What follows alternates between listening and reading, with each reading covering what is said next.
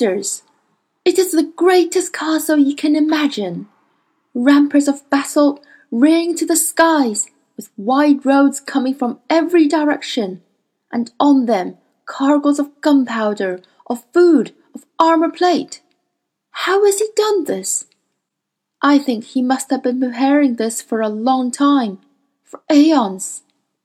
He was preparing this before we were born, sisters, even though he's so much younger.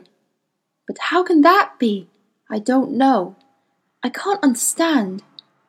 I think he commands time. He makes it run fast or slow according to his will. And coming to this fortress are warriors of every kind, from every world, men and women, yes, and fighting spirits too, and armored creatures such as I had never seen, lizards and apes, great birds with poisoned spurs, creatures too outlandish to have a name I could guess at. And other worlds have witches, sisters. Did you know that? I spoke to witches from a world like ours, but profoundly different, for those witches live no longer than our short lives. And there are men among them too, men witches who fly as we do. Her tale was causing the witches of Serafina Pekkala's clan to listen with awe and fear and disbelief. But Serafina believed her and urged her on. Did you see Lord Asriel, Ruta Skadi? Did you find your way to him? Yes, I did, and it was not easy, because he lives at the center of so many circles of activity, and he directs them all but I made myself invisible and found my way to his inmost chamber when he was preparing to sleep. Every witch there knew what had happened next, and neither Will nor Lyra dreamed of it. So Ruta Skadi had no need to tell, and she went on. And then I asked him why he was bringing all these forces together, and if it was true what would hear about his challenge to the authority and he laughed. Did they speak of it as a barrier then? he said, and I told him yes, and on Svalbard, and in every region of the north, our north, and I told him of our pact, and how I'd left our world to seek him and find out. And he invited us to join him, sisters, to join his army against the authority. I wished with all my heart I could pledge us there and then. I would have thrown my clan into the war with a happy heart. He showed me that to rebel was right and just, when you considered what the agents of the authority did in his name.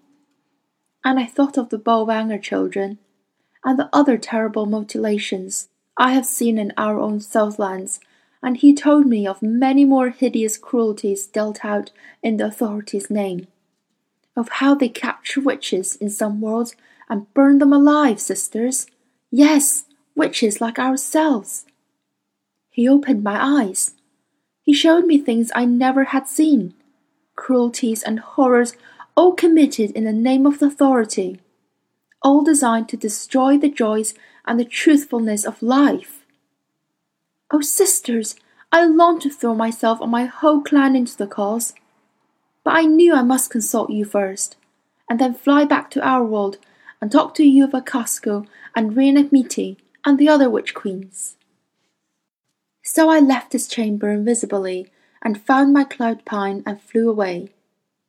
But before I'd flown far, a great wind came up and hurled me high into the mountains, and I had to take refuge on a cliff top.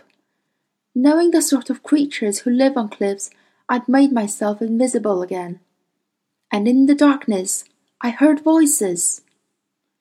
It seemed that I'd stumbled on the nesting place of the oldest of all cliff ghasts. He was blind, and they were bringing him food, some stinking carrion from far below, and they were asking him for guidance. Grandfather, they said, how far back does your memory go? Way, way back back long before humans, he said, and his voice was soft and cracked and frail. Is it true that the greatest battle ever known is coming soon, grandfather? Yes, children, he said. A greater battle than the last one, even. Fine feasting for all of us. These will be days of pleasure and plenty for every guest in the every world. And who's going to win, grandfather? Is Lord Asriel going to defeat the authority? Lord Asriel's army numbers millions. Those cliff guards told them. Assembled from every world. It's a greater army than the one that fought the authority before, and it's better led. As for the forces of the authority, why, they number a hundred times as many. But the authority is age old, far older even than me, children, and its troops are frightened, and complacent when they're not frightened. It would be a close fight, but Lord Asriel would win because he is passionate and daring and he believes his cause is just. Except for one thing, children. He hasn't got Esarhaddon. Without Esarhaddon, he and all his forces will go down to defeat. And then we shall feast for years, my children. And he laughed and gnawed the stinking old bone they brought to him, and the others all shrieked with glee. Now you can imagine how I listened hard to hear more of this Esarhaddon, but all I could hear over the howling of the wind was a young ghast asking, If Lord Asriel needs Esarhaddon, why doesn't he call him? And the old ghast said, Lord Asriel knows no more about Esarhaddon than you do, child. That is the joke. Laugh long and loud. But as I tried to get closer to the foul things to learn more, my powers failed, sisters. I couldn't hold myself invisible any longer. The younger ones saw me and shrieked out, and I had to flee back into this world through the invisible gateway in the air. A flock of them came after me, and those are the last of them, dead over there. But it's clear that Lord Asriel needs us, sister. Whoever this Esarhaddon is, Lord Asriel needs us. I wish I could go back to Lord Asriel now and say, Don't be anxious, we're coming, we the witches of the north, and we shall help you win. Let's agree now, Serafina Pekkala, and call a great council of all the witches every single clan, and make war. Serafina Pekkala looked at Will, and it seemed to him that she was asking his permission for something. But he could give no guidance, as she looked back at Ruta Skadi. Not us, she said. Our task now is to help Lyra, and her task is to guide Will to his father.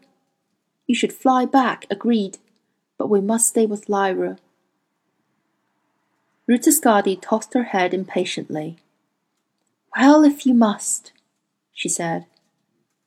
Will lay down, because his wound was hurting him, much more now than when it was fresh. His whole hand was swollen. Lyra too lay down, with Pantalaimon curled at her neck, and watched the fire through half-closed lids, and listened sleepily to the murmur of the witches. Ruta Skadi walked a little way upstream, and Serafina Pekkala went with her. Ah, Serafina Pekkala, you should see Lord Asriel, said the Latvian queen quietly. He is the greatest commander there ever was. Every detail of his forces is clear in his mind. Imagine the daring of it, to make war on the Creator. But who do you think this Hater can be? How have we not heard of him? And how can we urge him to join Lord Asriel? Maybe it's not a him, sister. We know as little as the young cliff ghasts. Maybe the old grandfather was laughing at his ignorance. The word sounds as if it means God Destroyer. Did you know that? Then it might mean us after all, Serafina Pekkala. And if it does, then how much stronger his forces will be when we do join him. Oh, I long for my arrows to kill those fiends from Bolvangar, and every Bolvangar in every world. Sister, why do they do it? In every world, the agents of authority are sacrificing children to their cruel god. Why? Why? They're afraid of dust, said Serafina Pekkala. Though what that is, I don't know. And this boy you found, who is he? What world does he come from? Serafina Pekkala told her all she knew about Will. I don't know why he's important, she finished. But we serve Lyra, and her instrument tells that. That is her task. And sister, we tried to heal his wound, but we failed. We tried the holding spell, and it didn't work. Maybe the herbs in this world are less potent than ours. It's too hot here for blood moth to grow. He's strange, said Ruta Skadi. He is the same kind as Lord Asriel. Have you looked into his eyes? To tell the truth, said Serafina Pekkala, I haven't dared. The two queens sat quietly by the stream. Time went past, stars set, and other stars rose. A little cry came from the sleepers, but it was only Lyra dreaming. The witches heard the rumbling of a storm and they saw the lightning play over the sea and the foothills, but it was a long way off. Later, Ruta Skadi said, The girl Lyra, what of the part she was supposed to play? Is this it? She's important because she can lead the boy to his father. It was more than that, wasn't it? That's what she has to do now. Pass for later, yes, far more than that. What we witches have said about the child is that she would put an end to destiny. Well, we know the name that would make her meaningful to Mrs. Coulter, and we know that the woman doesn't know it.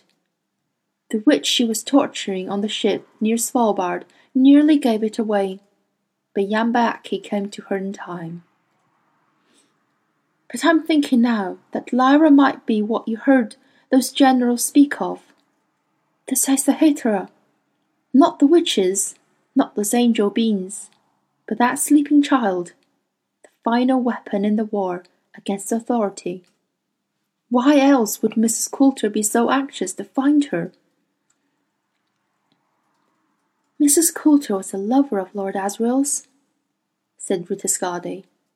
Of course, and Lyra's their child. Serafina Pekkala, if I had bore his child, what a witch she would be! A queen of queens! Hush, sister, said Serafina. Listen, and what's that light? They stood, alarmed that something had slipped past their guard, and saw a gleam of light from the camping place. Not firelight, though, nothing remotely like firelight. They ran back on silent feet, arrows ready, nooked to their bowstrings, and stopped suddenly. All the witches were asleep on the grass, and so were Will and Lyra, but surrounding the two children were a dozen or more angels, gazing down at them. And then Serafina understood something for which the witches had no word. It was the idea of pilgrimage. She understood why these beings would wait for thousands of years and travel vast distances in order to be close to something important, and how they would feel differently for the rest of time, having been briefly in its presence. That was how those creatures looked now. These beautiful pilgrims of rarefied light. Standing around the girl with the dirty face and the tartan skirt, and the boy with the wounded hand who was frowning in his sleep. There was a stir at Lyra's neck. Pantalaimon, a snow-white ermine, opened his black eyes sleepily and gazed around, unafraid. Later, Lyra would remember it as a dream. Pantalaimon seemed to accept the attention as Lyra's due, and presently he curled up again and closed his eyes. Finally, one of the creatures spread his wings wide. The others, as close as they were, did so too, and their wings interpenetrated with no resistance, sweeping through one another like light through light, until there was a circle of radiance around the sleepers on the grass. Then the watchers took to the air, one after another, rising like flames into the sky and increasing in size as they did so, until they were immense. But already they were far away, moving like shooting stars towards the north. Serafina and Ruta sprang to their pine branches and followed them upwards, but they were left far behind. Were they like the witches you saw, Ruta said Serafina, as they slowed down in the mid-airs, watching the bright flames diminish towards the horizon. Bigger, I think, but the same kind. They have no flesh, did you see that? All they are is light. Their senses must be so different from ours. Serafina Pekkala, I'm leaving you now, to call all the witches of our north together. When we meet again, it will be wartime. Go well, my dear. They embraced in mid-air, and Ruta turned and sped southwards. Serafina watched her go, and then turned to see the last of the gleaming angels disappear far away. She felt nothing but compassion for those great watchers. How much they must miss never to feel the earth beneath their feet, or the wind in their hair, or the tingle of the starlight on their bare skin. And she snapped a little twig off the pine branch she flew with and sniffed the sharp raisin smell with greedy pleasure, before flying slowly downwards to join the sleepers on the grass.